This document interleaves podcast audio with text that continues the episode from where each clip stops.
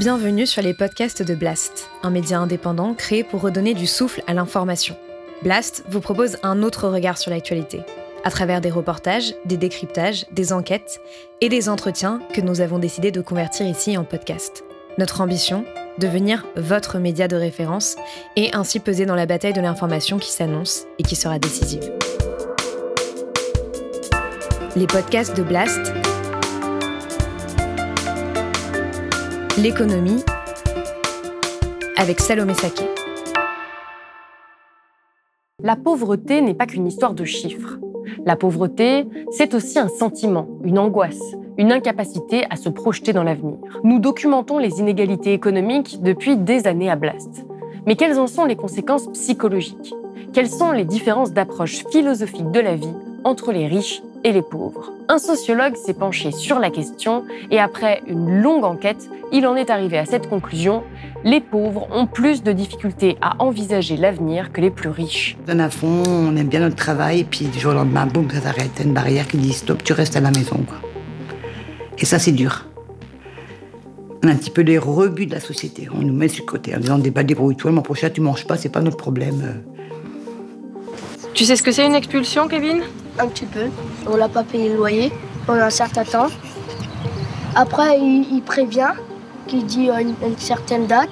Et si on n'est pas toujours payé, et eh ben, il nous expulse, c'est-à-dire il, nous fait, il nous vire euh, de d'où on habitait avant. Et je ne sais pas comment je vais pouvoir faire dans l'avenir pour leur donner un coup de main. Est-ce que je vais pouvoir leur donner un coup de main? J'en sais rien. Je sais pas. Je sais même pas si je vais pouvoir me donner un coup de main à moi-même. En ce moment, c'est vraiment un désastre. Un désastre. Avant, on était plus heureux en France. Toute la socialisation des plus modestes a une influence conséquente sur leur conception du futur, leur rapport à l'école, le sentiment d'insécurité physique ou encore l'expérience des discriminations. Tout cela impacte leur manière de concevoir leur futur. Comment les conditions matérielles des individus déterminent-elles leur rapport au temps? La méritocratie existe-t-elle vraiment? Peut-on dire que les riches confisquent l'avenir des plus modestes? Réponse tout de suite dans cette nouvelle émission pour Blast.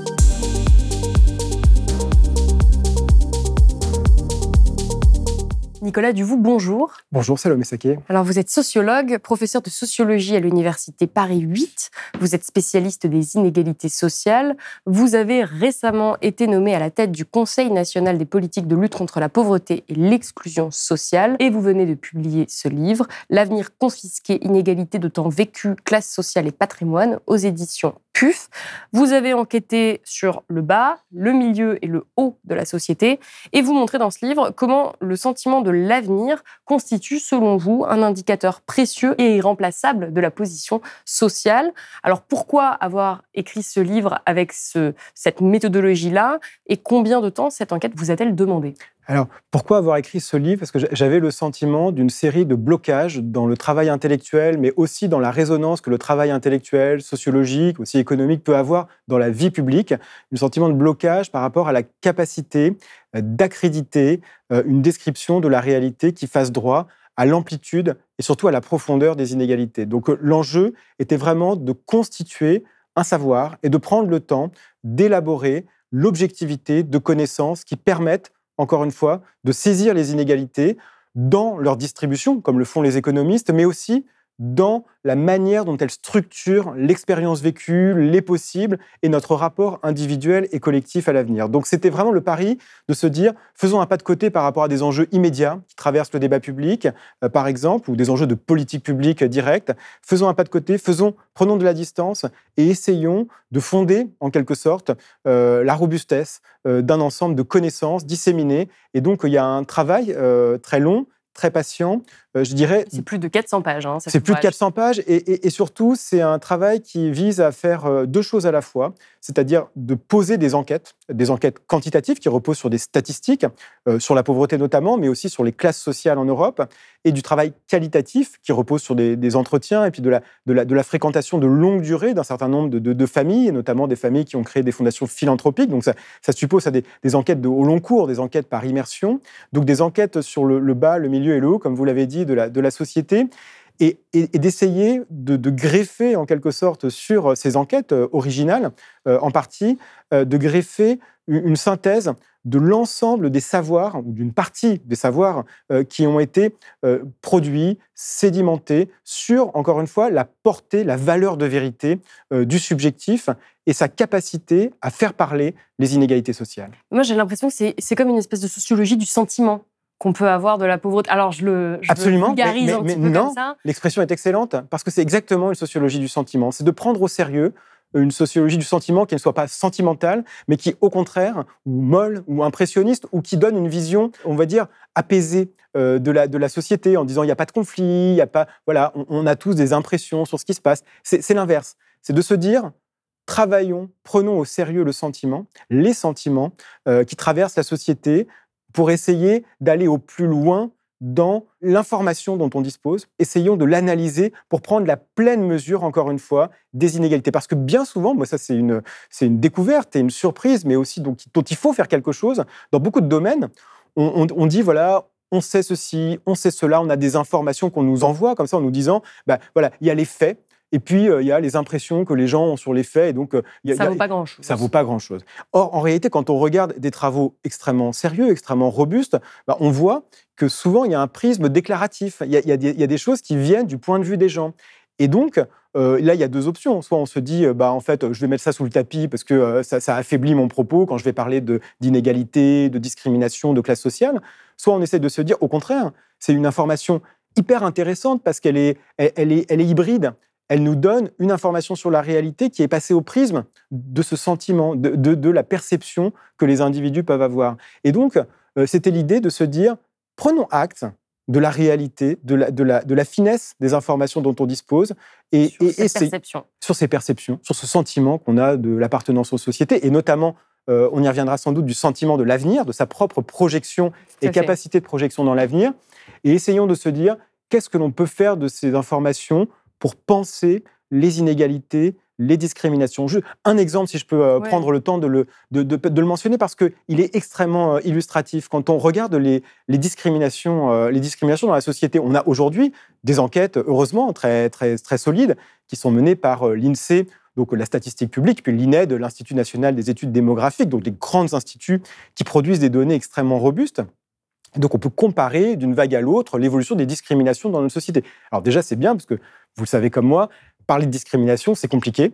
Euh, c'est pas des choses euh, évidentes et donc quand on peut mettre des chiffres, de le mesurer. Voilà, quand on peut mettre des chiffres, ça permet de faire entrer, de faire exister le problème dans le débat public. C'est très, c'est très puissant. Et les collègues qui travaillent sur ces questions disent attention, qu'est-ce qu'on, qu'est-ce qu'on observe au fil du temps? Une augmentation des discriminations. Mais augmentation des discriminations, ça veut dire deux choses au moins. Ça veut dire que les traitements défavorables subis par des minorités, notamment les femmes, parce que c'est quelque chose de très très prégnant et de très structurel, eh bien, on, on voit cette augmentation. Mais cette augmentation, c'est aussi et ça ne, ça ne contredit pas du tout l'augmentation des traitements défavorables, mais c'est qu'on est plus sensible à des choses. Donc sans doute, les violences, par exemple, contre les femmes euh, existaient de manière extrêmement massive. On observe leur augmentation, mais on observe aussi la sensibilité collective. C'est qu'on s'en rendait pas compte. On s'en rendait pas compte. Et donc, soudain, il y a des seuils de tolérance qui changent. Et ça, pour les sociologues, pour ceux qui travaillent le monde social, ça nous donne des informations extrêmement précieuses parce que ça, ça, ça, ça lie l'objectivité de la mesure à la capacité à saisir des rapports sociaux et politiques. Oui, puis finalement, on va en parler un peu plus en détail, mais un sentiment de pauvreté, un sentiment de déclassement, un mm. sentiment qui n'est pas forcément complètement calqué sur les chiffres et les dynamiques que vont euh, nous donner les économistes. Vous, vous écrivez L'avenir objectif, subjectivement perçu, est plus déterminant socialement que la somme des propriétés sociales actuelles. Donc, on va cette notion d'avenir, parce que c'est quand même le titre de votre ouvrage, un l'avenir confisqué. Euh, d'abord, qu'est-ce que c'est que les propriétés sociales et qu'est-ce qui manque à la lecture économique et, euh, matérielle de la pauvreté aujourd'hui? Qu'est-ce que c'est que les propriétés sociales? C'est euh, l'ensemble des, ressources, des, caractéristiques. Vous êtes cadre, vous êtes ouvrier, vous avez un niveau bac, un niveau bac plus 5, vous êtes une femme, vous êtes un homme, vous appartenez à une minorité euh, euh, ou euh, vous appartenez au, groupe majoritaire qui peut être minoritaire quantitativement, hein, si on pen- on pense, par exemple aux femmes. Donc il y, a, des enjeux de, différents critères de la position sociale. Et un des progrès des sciences sociales des, dernières années, des dernières décennies, progrès qui est, parfois qui subit des procès en disqualification, c'est de dire bah, prenons au sérieux la diversité des critères de l'appartenance sociale, la classe, le genre, la race, non pas une race au sens biologique, mais au sens d'une assignation qui vient de la société et qui pèse sur le destin euh, de, celles et ceux qui sont, euh, qui sont catégorisés, qui sont assignés.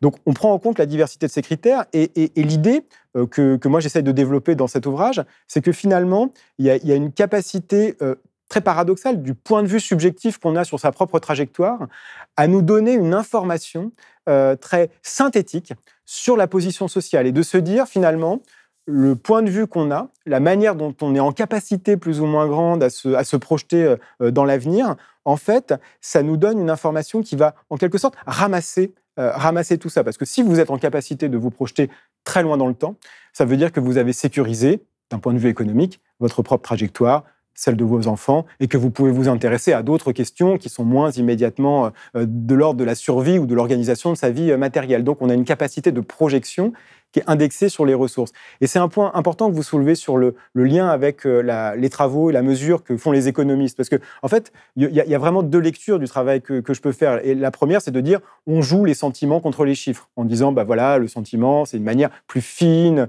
euh, plus, plus euh, raffinée d'aller chercher à analyser le monde social versus les chiffres qui seraient quelque chose de très froid, de très.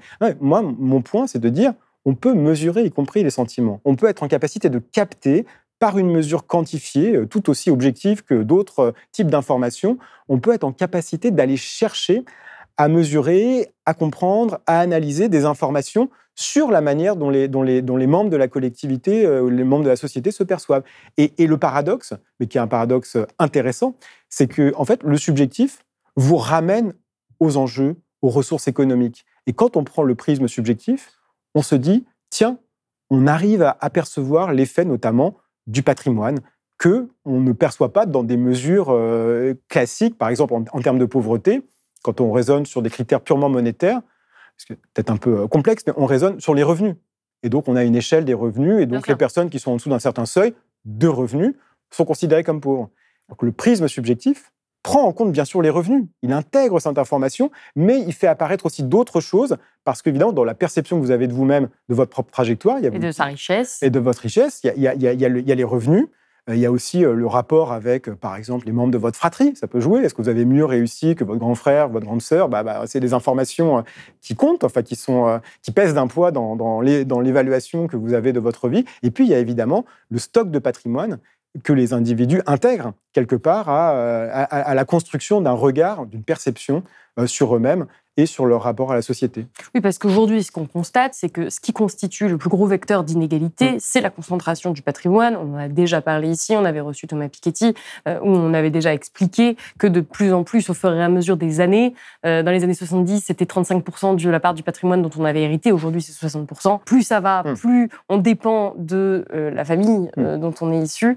Et forcément, on va se sentir plus ou moins sécurisé. Mm. Mais vous, ce que vous dites, c'est qu'à la fin, tout ça, et on reviendra peut-être un petit peu sur pourquoi vous avez euh, voulu utiliser ce- cette, cette subjectivité, mais à la fin, les plus pauvres ont moins de capacité, c'est vraiment le message de votre livre, Oui. à se projeter Ah. euh, dans le futur. Absolument. C'est, en, en fait, c'est de dire, on peut lire euh, la société à travers le niveau d'éducation, le niveau économique. Voilà, la clé de lecture que je prends, c'est de dire, les pauvres, au risque de, de schématiser, mais pour se faire comprendre, les pauvres, ce qui les caractérise, c'est d'être enfermés de manière subie dans le présent.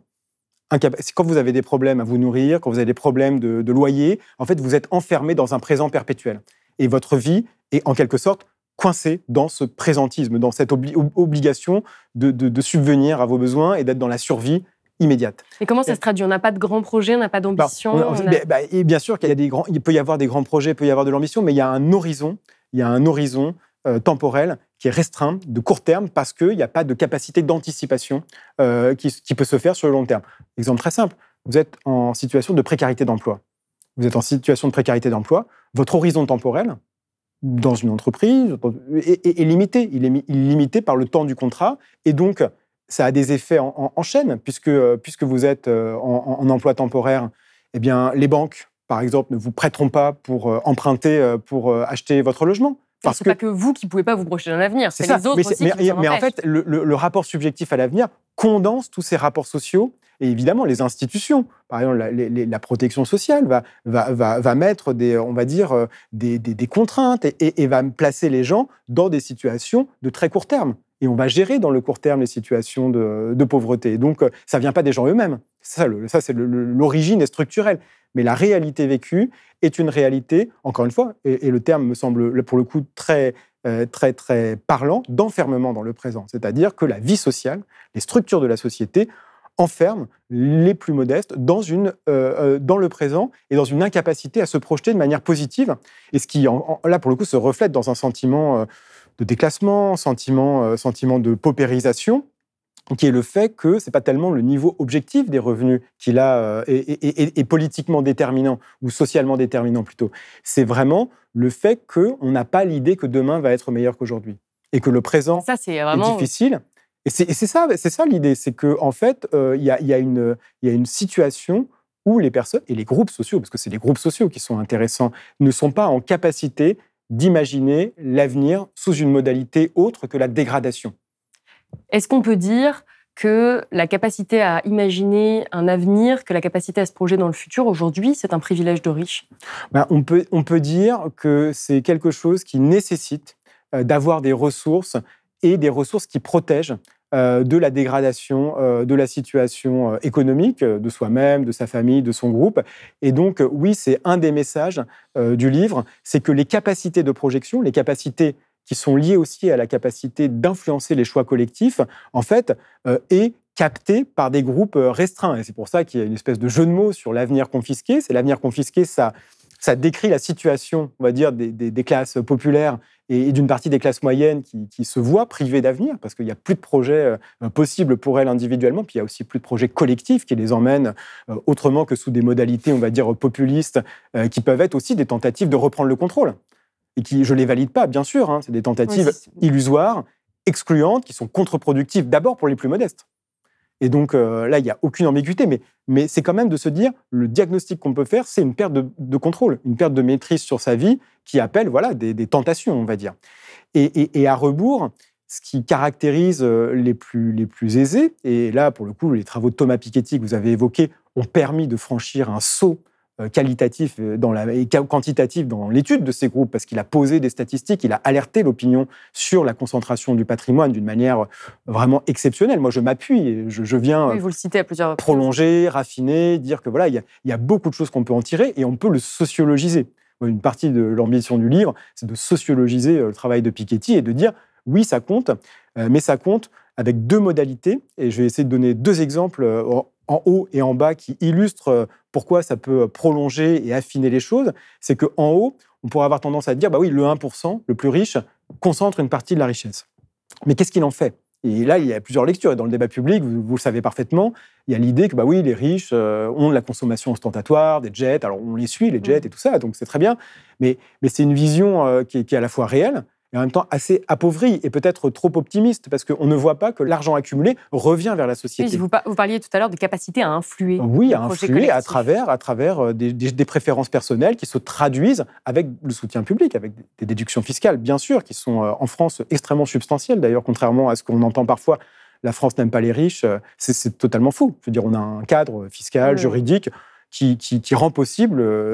voilà. Et, d'ailleurs, il n'y a pas à le condamner. Il y a, des, organisations de solidarité qui font un excellent travail, qui sont innovantes, qui sont portées par des gens sincères. C'est pas le problème. Le problème, c'est l'asymétrie, la différence, l'inégalité dans la capacité à contribuer au choix collectif. Et donc, la lecture, c'est de dire, quand on analyse l'inégalité, non pas simplement en termes de ressources, mais en termes de capacité à maîtriser sa vie et celle des autres, on mesure mieux, on mesure mieux les effets de la concentration du patrimoine et l'influence des riches. Et pour revenir sur cette capacité à influencer le projet collectif, parce que je crois que c'est quand même un, point important, c'est-à-dire que quand on est plus riche, on a beaucoup plus de capacité à influencer la société dans son ensemble que quand on est plus pauvre, et on le ressent. Et on le et ressent. on s'en rend compte, c'est-à-dire ah. qu'on se sent plus puissant, on se sent plus optimiste. Absolument. Et, là, effectivement, il y, a, deux lectures qui souvent sont opposées. Euh, bah, de dire, voilà, soit les, formes d'intervention philanthropique, par exemple, parce que c'est l'exemple, c'est le cas que je prends, en fait, c'est juste une manière de, reproduire la richesse, d'acquérir du statut, de, prendre des bénéfices d'image, comme on a pu l'évoquer dans, un cas, dans un cas récent. soit c'est de voilà, ça, hein. pour le citer, soit de dire, et ça c'est le côté, on va dire interne des, acteurs, c'est dire, en fait, ça suscite de la satisfaction, ça suscite du bien-être, de donner, c'est quelque chose qui, et en fait, les deux sont vrais.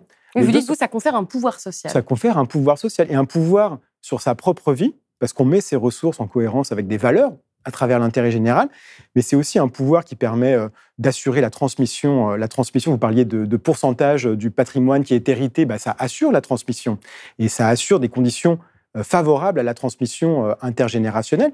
Et puis surtout, le point le plus important, c'est qu'il y, y, a du soutien public qui fait que les choix individuels sont convertis en choix collectifs. Et donc, en quelque sorte, les pouvoirs publics aident les plus riches à se projeter dans le temps long.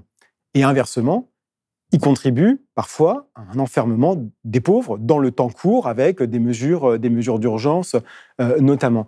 Et c'est intéressant donc ce déplacement pour comprendre euh, le véritable pouvoir social des plus riches et les effets en termes de construction des choix collectifs. C'est intéressant aussi pour comprendre un certain nombre d'apories, je pense, des projets progressiste, de gauche, on va le dire simplement. Par exemple, quand on dit, ben voilà, il faut pour résoudre cette question de la concentration du patrimoine, taxer le patrimoine, taxer les plus riches. Mais c'est tout à fait euh, vrai. Moi, à titre personnel, euh, j'y adhère. Aucun problème. C'est complètement justifié. En plus, par le chiffre que vous avez évoqué, c'est un patrimoine hérité et de moins en moins gagné. Mais ce qu'on se rend compte quand on regarde les enquêtes et qu'on prend les perceptions en compte, c'est que ça, ne colle pas du tout avec les préférences des classes populaires, qui sont majoritairement contre la, fiscalité euh, sur les successions, par exemple. Est-ce que ça, on, en a, parlé justement de cette taxe sur l'héritage à Blast, et on pouvait montrer que c'était lié à la désinformation. C'est mais c'est lié, lié, à la désinformation, mais c'est aussi lié au fait de ne pas avoir une vision euh, parce qu'évidemment, désinformation, parce que ces catégories populaires en seraient les premières bénéficiaires. Bien sûr, c'est Absolument. C'est ça, et vous avez entièrement raison. Mais il faut essayer de comprendre et d'analyser euh, cette, cette, euh, cette opposition. Et cette opposition, elle est liée au fait que quand on a une vision simplement verticale des inégalités en termes de distribution, on ne voit pas que de tout petits patrimoines en bas de l'échelle sociale, tout petit livret à tout petit projet immobilier ou acheter un parking, voilà, avoir des, formes de toute petite sécurisation à travers le patrimoine qui peut paraître euh, très très très modeste au regard des, très hauts patrimoines, en fait, en dynamique pour les gens, pour les groupes, c'est très important parce que justement, bah, ça structure un rapport à l'avenir, un rapport qui peut être là pour le coup euh, plus conquérant, plus ascendant. Et donc, en fait, il faut faire avec ces perceptions parce que sinon, on se retrouve confronté à des apories, à des difficultés et à des contradictions, non seulement dans la description, mais aussi au moment de l'élaboration de mesures de réponse politique. Et alors justement, dans la perception qu'on peut avoir de sa place euh, dans la société, dans la perception qu'on peut avoir de, dans cette capacité à se projeter dans l'avenir, vous expliquez que ce qui a pu changer, c'est la perception des classes sociales, la perception des classes sociales de manière générale et la, la perception de la classe sociale auquel nous, on appartient, qui s'est fortement individualisé depuis les 30 Glorieuses. Qu'est-ce que vous entendez par là? Dans les 30 Glorieuses, au risque d'être schématique, euh, l'appartenance à une classe sociale, et notamment chez les ouvriers, qui était un peu la classe, euh, puisqu'elle avait des représentants syndicaux, des partis qui euh, portaient son image et défendaient sa dignité dans, le débat public et, dans l'arène politique. L'identité de classe, la conscience de classe était évidente. Et il y, avait il y avait des frontières sociales qui étaient très nettes, qui étaient aussi liées au fait que, par exemple, le système éducatif organisait des barrières de classe beaucoup plus fortes, c'est-à-dire les enfants d'ouvriers n'allaient pas au lycée, et donc ils avaient des formations très courtes, et puis ils allaient travailler.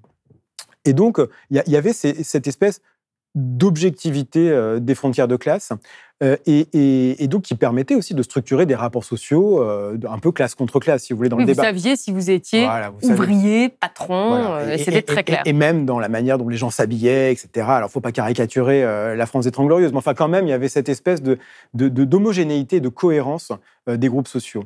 Et, ce qui s'est passé est quelque chose d'extrêmement, à mon avis, important et, aux effets très paradoxaux, euh, c'est euh, une individualisation de la perception des inégalités, dans le même temps que ces inégalités, notamment en termes de patrimoine, augmentent. Et donc on se trouve dans une espèce de situation euh, extrêmement étrange de hiatus entre les inégalités objectives et puis leur perception subjective qui est très individualisée. Qu'est-ce que ça veut dire individualiser? Ça veut dire qu'on adhère à des formes de discours méritocratiques. On pense que euh, c'est ses efforts qui vont compter dans euh, son avancée, son propre destin, sa réussite.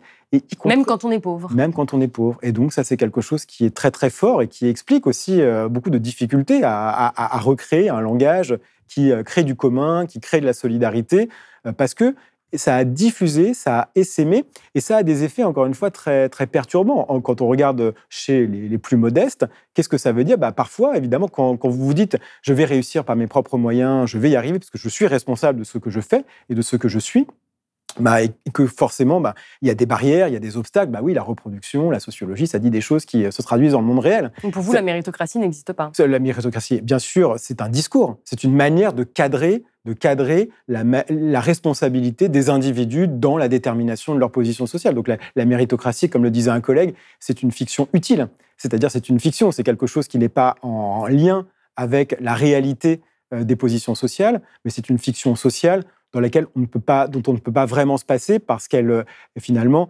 elle, permet d'organiser un discours euh, qui, qui, dit à chacun qu'il faut faire des efforts pour avancer dans la vie. Le problème, c'est la méritocratie radicale dans laquelle on est entré, dans laquelle, en fait, on reporte sur la responsabilité individuelle des acteurs, des gens, les effets des structures sociales. Vous n'êtes pas responsable du fait d'être confronté au chômage, vous n'êtes pas responsable du fait de ne pas avoir de possibilité de vous loger. Ce sont des choix collectifs qui se traduisent sur vous. Et donc, on a une lecture méritocratique radicale. Et c'est ça le problème, c'est que ça casse toute possibilité de construire euh, du discours, du discours et puis du, commun, du collectif. Donc moi, ce qui me frappait, c'est que bah, la meilleure manière de se défendre, euh, quand vous êtes confronté à ça, vous croyez dans votre responsabilité, puis vous n'y arrivez pas, bah, c'est d'accuser l'autre d'accuser le voisin et de dire bah oui, mais lui c'est vraiment un assisté, et puis moi je fais ce que je peux. Donc ça, crée tout un ensemble de petites fractures au sein de la société et une sur laquelle j'ai beaucoup travaillé euh, précédemment, mais que je, réinvestis dans, dans cet ouvrage, c'est l'idée que ben, la responsabilisation des plus modestes, elle finit en quelque sorte en guerre de tous contre tous. C'est-à-dire que la dignité, la, respectabilité devient une ressource extrêmement rare, puisqu'on est tous accusés de ne pas vouloir travailler, pour le dire euh, très simplement. Et donc, la meilleure manière de s'en détacher, c'est encore d'accuser le voisin, etc. Et donc, ça crée des euh, micro-conflits, euh, des micro-conflits sociaux qui sont extrêmement délétères, parce que ça durcit des frontières, des frontières qui peuvent être ethno-raciales, de quartier, etc. Et donc, c'est très délétère, pour le dire, pour le dire simplement. Et donc, c'est intéressant de voir que parfois, on n'a pas l'impression d'appartenir à des classes euh, modestes. On a l'impression qu'on peut changer de classe, voire qu'il n'y a même pas forcément de classe. Voilà, absolument. Et, c'est pour ça que finalement euh, aussi, euh, il y a des enquêtes, notamment une très très intéressante d'un sociologue américain qui s'appelle Shamus Khan, qui montre quand vous êtes dans des institutions de scolarité ou d'enseignement supérieur tellement élitistes que tout le monde est super doté au départ. En fait, quand vous réussissez, vous avez le sentiment d'être personnellement, si vous voulez, pas du tout un héritier, mais quelqu'un qui s'est construit lui-même. Et donc, vous avez des, voilà, des, situations où vous recréez le mythe du self-made man, de, l'entrepreneur, y compris dans des contextes où tout le monde a hérité. Mais c'est quelque chose qu'on retrouve en France. Absolument. Peut-être euh, certains d'entre nous ont pu expérimenter. On se mm. retrouve face à des personnes euh, très très dotées qui nous disent mais moi je me suis battu pour ce que j'ai, je, mérite. je me suis construit tout seul parce que c'est vrai que la personne a une trajectoire tout de même ascendante dans son propre milieu. Absolument. Mais le pire, c'est que la personne y croit. Ah, et, mais en fait, le sociologue. D'où l'importance de votre la, travail. La matière, la matière première du travail sociologique que je propose, c'est les croyances. C'est les croyances qu'on a sur soi, qu'on a sur les autres. Et donc, c'est d'essayer d'en faire quelque chose pour dire ça nous parle du monde social. Et, c'est doté d'une forme d'objectivité. Et c'est là que le, critère du rapport à l'avenir m'a intéressé plus que les autres, finalement. C'est qu'il permet, en fait, d'arriver de, de, à capter euh, le poids de l'économie, le poids des ressources, et de voir comment les, individus, les groupes sont plus ou moins en capacité de se saisir de leur propre vie et euh, finalement aussi de la vie euh, de la société. Et donc il y, a là, à mon avis, euh, quelque chose d'extrêmement intéressant parce que la sociologie peut y trouver matière à retrouver ce lien entre l'objectivité du travail scientifique, du travail de mesure, qui est aujourd'hui devenu très largement l'apanage des économistes, et puis la capacité de saisir les expériences. Et ce qu'on voit, c'est que tout ça a des conséquences très politiques, puisque en fonction du sentiment d'injustice qu'on peut avoir, du sentiment de pauvreté, du sentiment d'inégalité, ça peut se traduire euh, dans des mouvements sociaux, ça peut euh, occasionner des mobilisations sociales. Vous, vous parlez à plusieurs reprises du mouvement des Gilets jaunes, et vous expliquez que l'année 2018 marque un tournant particulièrement fort dans l'évolution du sentiment de pauvreté. Donc encore une fois, cette perception. Euh, cette hausse s'accompagne d'une sensibilité accrue aux inégalités de revenus, puisque ce type d'inégalité est cité en 2018 par 22 des Français, c'est-à-dire 7 points de plus que par rapport à 2017, comme étant le moins acceptable, un niveau supérieur à celui des inégalités de santé, alors que cela n'avait jamais été le cas jusqu'à présent. Euh, qu'est-ce qui a occasionné cette perception-là? Est-ce que c'est le mouvement qui a occasionné ça ou est-ce que cette perception avait déjà, était déjà là et a occasionné le mouvement des Gilets jaunes? Ça va vraiment dans les deux sens. C'est-à-dire que, et là pour le coup, il y a une, coïncidence, si on peut dire. il n'y a jamais de hasard euh, total parce que le travail de sciences sociales, il se fait sur la durée, mais il se fait quand même avec euh, toute la société à l'arrière-plan de la réflexion. Mais en fait, euh, un des travaux euh, qui est à, la base de ce livre euh, porte sur le sentiment de pauvreté et a été publié juste à l'automne 2018 quand le mouvement des Gilets jaunes s'est lancé. Et qu'est-ce qu'on disait avec mon collègue Adrien Papuchon? Qu'on a pris des statistiques pour le coup, et on dit qui se sent pauvre en France? Et donc, on, prend la réponse au premier degré. On se dit, voilà, on va, faire semblant d'oublier qu'il y a des économistes, qu'il y a plein de gens qui ont travaillé, des sociologues éminents. On se dit, qui se sent pauvre en France? Et on regarde la constellation et on voit des ouvriers, des employés, des petits indépendants, des agriculteurs, on voit des familles monoparentales, on voit la constellation quelque chose de très proche de ce qui émerge sur les ronds-points. Et on se dit, c'est très intéressant parce que c'est des groupes qui sont très différents, qui ne sont pas représentés par des syndicats communs, qui n'ont pas de lien entre eux et qui finalement partagent une vision extrêmement dégradée de leur avenir. Et on se dit, il y a là quand même quelque chose qui politiquement fait que une difficulté sociale objective subie va se transformer en colère, va pouvoir éclairer le passage, euh, le passage à l'expression, parce que en, quelque sorte, c'est la difficulté sociale qui se transforme en désespoir. Vous parliez de l'espoir comme un privilège de riche. Au moins, on a objectivé quantitativement le fait que euh, le désespoir ou l'incapacité à avoir une perspective positive était une caractéristique qui reliait des groupes qui se sont mobilisés. Et donc, c'est vraiment l'idée de se dire, en fait, euh, il y, a là, dans ces, dans ces variables, subjective, sentiment, en fait, comme matière à faire une radiographie euh, des, rapports sociaux. Et donc, ce qui était très frappant avec les Gilets jaunes, c'est que nous, on l'a documenté forcément avant le début du mouvement. Ça a fait coïncidence. Euh, le mouvement, en quelque sorte, a donné raison aux travaux qu'on avait faits à ce moment-là. Et évidemment, le mouvement a produit ses propres effets. Et ce qu'on a pu voir par la suite, c'est la, la, statistique que vous citez, c'est que le mouvement avait créé, comme sur les, les discriminations euh, sexistes que j'évoquais tout à l'heure, le mouvement a créé une sensibilité aigu qui ne se traduit absolument pas dans le taux de pauvreté monétaire, qui reste totalement plat. Mais par contre, le sentiment de pauvreté nous montre quelque chose qui suit la tendance et qui épouse en quelque sorte euh, les mouvements sociaux. Et pour rester sur des questions euh, très politiques, il y a un autre exemple que vous prenez à un moment, c'est la réduction des APL. De, la part d'Emmanuel Macron, qui lui-même a reconnu hein, que c'était une erreur. On parle d'une diminution qui était à la base présentée comme euh, une diminution de 5 euros par personne. On pourrait se dire 5 euros, c'est pas si énorme. Et pourtant, cette, euh, cette réforme a été extrêmement mal reçue, extrêmement mal vécue. Le président aujourd'hui lui-même euh, la regrette probablement parce que c'était, vraiment quelque chose qui lui a coûté politiquement. Pourquoi est-ce qu'il y a euh, une perception si violente d'une telle réforme qui fait, certes, perdre euh, de l'argent, mais qui fait peut-être pas perdre autant d'argent que l'inflation ou que euh, l'augmentation des prix de l'énergie ou, qui à la fin n'a pas autant de répercussions que mm. d'autres politiques ou absences de politiques mm. qui ont été menées récemment. Parce que euh, les, APL sont un des, un des socles du filet de sécurité pour les, les, Français les plus modestes. Il y a des millions de Français qui vivent par le revenu de solidarité active et c'est souvent couplé avec des aides au logement qui assurent, si vous voulez, un, plancher de ressources minimal, pour dire un reste à vivre fondamental pour celles et ceux qui n'ont pas d'emploi, qui ont des difficultés de vie euh, très très aiguës et qui se retrouvent dans ces situations. Et donc, je pense que ça, a créé un électrochoc parce que soudain, on enlevait une petite part, mais une part euh, qui peut être très conséquente dans, un budget euh, qui se calcule à l'euro près. En fait, pour les gens, c'est beaucoup. De l'extérieur, c'est très peu, mais pour les gens qui calculent à l'euro près, au centime près parfois leurs courses, c'est le cas de ces ménages qui sont en situation de pauvreté. Euh, je ne disais pas que c'était peu, je disais juste que c'était peu par rapport, parfois à, d'autres réformes qu'on peut avoir. pour répondre à votre question, c'est vraiment que là, on touchait, euh, je pense, à un socle symbolique. symbolique, et en deçà duquel on, se dit qu'on est, on est vraiment dans des conditions de vie, dans, des conditions de ressources qui sont presque attentatoires à la dignité fondamentale. Et c'est pour ça que ça, a fait un électrochoc. Et je pense que l'autre élément, ce que vous disiez euh, euh, sur est-ce que ça paraît gros, est-ce que ça paraît petit comme euh, réduction, c'est que 5 euros, effectivement, ça, ça, ça peut paraître peu de l'extérieur. Il y avait même, je crois, une, parlementaire qui avait parlé d'une bière en moins pour les étudiants ou quelque chose comme ça. Mais, mais, mais en, en réalité, ça, ça, ça renvoyait aussi peut-être à une forme de déconnexion avec le niveau de contraintes quotidiennes subi par, euh, par les, ménages qui en sont les, les, allocataires ou les bénéficiaires. Et surtout que c'était 5 euros en moyenne, ça n'a pas été 5 euros pour tout le monde. Il y a des gens pour qui ça a été 60 euros. Enfin, oui, et, et là, il y avait une manière de dire euh, on, peut toucher à ce socle euh, un, peu fondamental, mais qui est, voilà, qui est, qui est, très, très insuffisant pour survivre.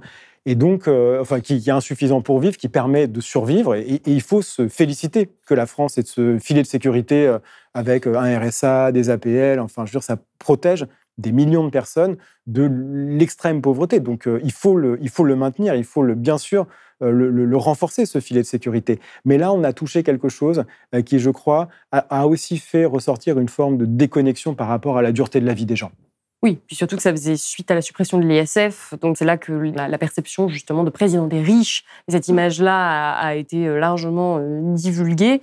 Est-ce que, à la fin de votre ouvrage, je vais peut-être faire une simplification, mais est-ce qu'on peut dire que ce sont finalement les plus aisés qui confisquent d'une certaine manière l'avenir des plus pauvres ou leur capacité à se projeter? Oui, c'est une très bonne euh, lecture. L'avenir confisqué, c'est un état, euh, celui des plus modestes. C'est aussi un processus, c'est une relation dans lequel la capacité à se saisir, encore une fois, de son propre avenir et, d'y éprouver une forme de satisfaction complètement légitime. Il n'y a aucun, aucun problème là-dessus. Ce n'est pas un livre anti-riche. Ce n'est pas, pas le sujet. C'est de dire il y a des mécanismes collectifs euh, par lesquels la richesse permet de construire son propre futur et celui des autres, donc de confisquer en quelque sorte l'avenir euh, des autres. Mais euh, c'est vraiment des mécanismes, pas des personnes, on fait de la sociologie, on ne s'intéresse pas à des individus, on s'intéresse à des mécanismes sociaux généraux. Et moi, ce qui m'intéresse, parce qu'évidemment, les cas de l'extrême richesse, de la très grande richesse sont très spectaculaires. On l'a vu récemment avec le cas de Bernard Arnault, qui est quand même une figure hors norme, y compris par rapport à la richesse française. Moi, ce qui m'intéresse, c'est plutôt de se dire, trouvons des analyseurs, trouvons des révélateurs de mécanismes sociaux très diffus, très fins. Un exemple très simple, quelqu'un qui loue un logement, en fait, euh, assure sa propre, sa propre construction d'un patrimoine, donc pourra transmettre peut-être à ses enfants, et en même temps, c'est le temps de salaire du locataire qui l'achète. Et donc, c'est du contrôle sur soi qui est en même temps du contrôle sur les autres. Votre avenir euh, se construit et en même temps, vous prenez aussi le temps euh, du présent et de la contrainte du présent de sur d'autre. Absolument. Et vous parlez pourtant, même si on l'a vraiment dit, ceux qui ont cette incapacité à se projeter dans l'avenir, ceux dont l'avenir est confisqué, c'est les plus pauvres et une partie des classes moyennes. C'est important de le préciser parce que c'est pas que euh, ceux qui sont en dessous du seuil de pauvreté, c'est aussi une partie des classes euh, moyennes. Euh, mais vous parlez d'un sentiment général de déprise sur l'avenir, éprouvé bien au-delà des catégories paupérisées et fragilisées. Est-ce qu'on a un problème collectif aujourd'hui à se projeter dans l'avenir et, quelles en sont les, causes? Bah, le, problème, c'est que pendant la période de l'immédiate après Seconde Guerre mondiale, alors dans un contexte très particulier, hein, de reconstruction, euh, évidemment, il y a eu, même, même s'il y avait des difficultés du rationnement, enfin des contraintes de logement, l'abbé Pierre n'est pas sorti de nulle part, il y avait des difficultés réelles, mais, mais néanmoins, il y avait le sentiment d'un projet collectif qui allait vers du mieux, y compris si vous aviez comment pas... Comment on mesure ça? Comment, comment on le mesure? Alors pour le coup, c'est là qu'on doit, on doit sortir un peu des indicateurs euh, objectifs, on, on doit essayer de saisir la manière dont les groupes sociaux étaient en capacité, par exemple, quand il y avait des, revendications euh, salariales. Après euh, mai 68, il y a eu, euh, il y a eu un Grenelle, etc. Donc il y avait des moments dans lesquels, en quelque sorte, des revendications étaient formulées. Une partie était satisfaite, pas tout, mais le fait qu'il y ait une petite part de satisfaction, d'amélioration, même très limitée, en fait, donnait le sentiment ou accréditait le sentiment qu'on pouvait compter sur demain et que si on n'avait pas tout aujourd'hui, on pourrait demain transformer l'essai, pour prendre une métaphore euh, rugbystique, si vous voulez. Alors qu'aujourd'hui, euh, les, membres de la société, c'est pour ça que les lectures en termes d'inégalité ou de pauvreté ne sont pas forcément euh, toujours les plus, les plus significatives. On veut dire les gens vivent mieux. les, les- logements sont de meilleure qualité, les ressources sont plus importantes. Et pourtant, il y a le sentiment, Il y a moins d'optimisme. il y a moins d'optimisme et il y a le sentiment d'une dégradation, d'une dégradation inéluctable, par exemple de l'accès aux services publics. C'est un, point, on le voit dans beaucoup de territoires ruraux notamment, parce qu'on parle beaucoup des difficultés des quartiers euh, urbains, et c'est complètement normal, parce qu'il y, a- il y a des problèmes de discrimination, il y, a, il y a tout un ensemble de difficultés. Mais dans les territoires ruraux, il y a un sentiment d'abandon, il y a le sentiment que les services publics Mm. s'éloignent. Et c'est pas un sentiment infondé, c'est un sentiment qui a une part évidemment euh, d'objectivité. Donc il n'y a, pas ce sentiment euh, d'une amélioration collective qui embarque en quelque sorte, si vous me permettez l'expression, euh, qui embarque les individus. Et c'est d'autant plus perturbant, je pense, que évidemment, c'est pas présent dans le livre, mais c'est présent à l'horizon pour moi de travaux, et notamment de travaux euh, actuels sur euh, l'impact social de l'écologie. Parce que j'allais vous en parler. C'est- de- quel le rôle de l'écologie là-dedans? Voilà, c'est de dire, en fait, on a vraiment intérêt à prendre euh, ces rapports sociaux, ces perceptions au sérieux, parce que on- elles vont constituer la matière de la construction d'une réponse à la question écologique euh, qui euh, ne laisse pas de côté euh, les plus modestes ou les plus en difficulté, mais qui, au contraire, mettent la, la sobriété subie, euh, mais mise en pratique qu'on va trouver dans ces groupes au centre des réponses euh, de la société. Et donc, euh, de- d'essayer de sortir d'une vision de l'écologie où en fait on, réparera, on réparera les dégâts après coup. Parce que des dégâts, pas, des dégâts va y en avoir. Et il y a parfois ce sentiment, enfin il y a parfois, il y a parfois cette, cette illusion qu'on va pouvoir mener des, des politiques de transition et qu'on va réparer les dégâts parce que ça va peser plus fort sur les plus modestes. Euh, et donc l'idée c'est de dire prenons au sérieux ces enjeux d'aspiration, ces enjeux de mode de vie et essayons à partir de là, de changer les termes de l'appartenance sociale. Parce que la difficulté, là, moi que je souligne, c'est de dire il y a un programme dans lequel les individus rentrent. Il faut qu'ils aient un emploi stable. Alors, c'est pas forcément très, euh, très euh, comme ça, euh, très sexy, si vous permettez l'expression, mais avoir un emploi stable, devenir propriétaire de sa résidence principale, faire des enfants, c'est le programme de vie auquel la plupart des Français adhèrent. Et pourtant, c'est un programme de vie qui est de plus en plus difficile à réaliser. Parce qu'on n'arrive plus à se nourrir, on n'arrive plus à se loger, à acheter son logement. Les, Français font moins d'enfants qu'ils ne le souhaiteraient, donc euh, les projets de vie sont euh, Impacté. impactés, amputés. Et, et donc, euh, il y a déjà cette difficulté à réaliser les projets de vie. Et là, pour l'écologie, en fait, il va falloir avoir un travail social, collectif, pour changer les aspirations, pour changer les modes de vie, pour changer les termes Mm. du contrat qui lie euh, les individus entre eux et avec les pouvoirs publics. Alors quand vous dites on va devoir, euh, collectivement, on pense aux politiques. Oui, forcément. absolument. On pense au pouvoir public. Et vous, le 7 juillet dernier, vous avez été nommé président, je le disais en introduction, du Conseil national des politiques de lutte contre la pauvreté et l'exclusion so- sociale. Donc je suis allée voir sur le site du gouvernement comment est-ce que c'était défini. C'est défini comme placé auprès du Premier ministre, le CNLE est une instance représentative des principaux décideurs et acteurs institutionnels ou associatifs impliqués dans la mise en œuvre des politiques de lutte contre la pauvreté et l'exclusion sociale. Donc l'idée, si j'ai bien compris, c'est d'avoir une influence auprès du gouvernement, auprès des pouvoirs publics, pour qu'ils mettent en œuvre les, politiques les plus adaptées en ce qui concerne la lutte contre la pauvreté et l'exclusion sociale. Est-ce que vous, vous croyez vraiment que euh, ça fonctionne, que c'est utile de passer du temps là-dedans, sachant que ça fait déjà six ans qu'Emmanuel Macron est au pouvoir et qu'à chaque fois, on a bien vu qu'il consultait beaucoup des experts euh, des personnes, euh, enfin qu'il y avait, il y avait des organes, il y a un haut conseil pour le climat, même sur l'écologie, il y a des personnes pour lui dire euh, de manière compétente ce qu'il faudrait faire, et on a la, sensation qu'il ne suit jamais les trajectoires préconisées par les spécialistes. Alors ma question c'est pourquoi vous lancez dans cette, dans cette aventure? D'abord parce que moi je suis attaché aux, instances euh, et dans la loi de lutte contre l'exclusion euh, de 1998, il y a eu cette idée de créer un conseil national qui réunit les administrations, les associations qui sont évidemment sur le terrain de la pauvreté et de l'exclusion euh, omniprésente, aussi des chercheurs euh, et puis des personnes, aujourd'hui c'est très fort, en situation de pauvreté elles-mêmes. Donc c'est vraiment un, espace de dialogue, c'est un espace de concertation, c'est un espace d'élaboration collective. Euh, et, moi, je trouve euh, sain de, faire voilà, ce travail de partage, d'analyse et d'essayer d'élaborer en quelque sorte des, des- des éléments de réponse euh, qui puissent être, euh, qui puissent tracer un chemin évidemment pour l'exécutif pour l'exécutif. L'idée euh, n'est pas une influence directe sur les choix, parce que voilà, je, je, je, je, je- suis dans, dans, dans l'idée que c'est un, un rôle qui est compatible avec euh, ce que je suis, c'est-à-dire un sociologue, un chercheur, un universitaire, parce que j'ai fait pendant deux ans, euh, j'ai présidé le comité scientifique de cette instance, et, euh, et on a travaillé, on a produit un rapport sur l'impact social de la crise sanitaire dans lesquels on a été extrêmement relayé et on a pu montrer qu'il y avait un certain nombre d'enjeux sur lesquels euh, il était euh, possible d'agir ou des leviers. Donc, euh, je, n'imagine pas infléchir les grands choix politiques ou des grandes tendances, mais simplement d'identifier des leviers, d'essayer de voir avec les acteurs, les parties prenantes, où sont des points de consensus, où sont des points sur lesquels il est possible, encore une fois, d'élaborer, moi c'est mon souci, c'est vraiment des réponses qui soient les plus adaptées, les plus pérennes, les plus structurelles, et de, les mettre à la, connaissance du gouvernement, de l'exécutif.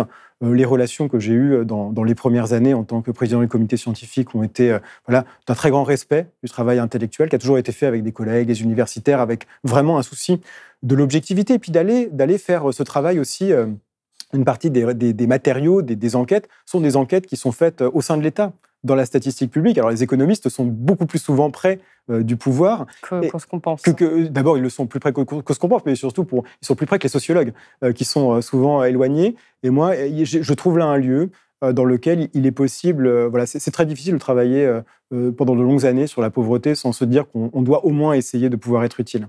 Bah, écoutez, euh, en espérant, que, en espérant absolument. que vous serez écouté. C'est la fin de cette émission. Merci beaucoup, Nicolas Duvou, d'avoir été avec nous. Je rappelle que votre livre, L'avenir confisqué, inégalité de temps vécu, classe sociale et patrimoine, est disponible aux éditions PUF. Merci beaucoup. Si vous avez aimé ce podcast, s'il vous a été utile, n'oubliez pas de nous mettre des étoiles ou de le partager autour de vous sur vos réseaux sociaux. Blast est un média indépendant et si tous nos contenus sont en accès libre, c'est grâce au soutien financier de nos blasters et abonnés. Pour nous soutenir, faites un nom unique ou mensuel et rendez-vous sur blast-info.fr. Blast, c'est aussi une web télé disponible sur YouTube et Peertube et présente sur tous les réseaux sociaux. Alors suivez-nous et pour ne rien rater de nos contenus, abonnez-vous sur notre chaîne YouTube.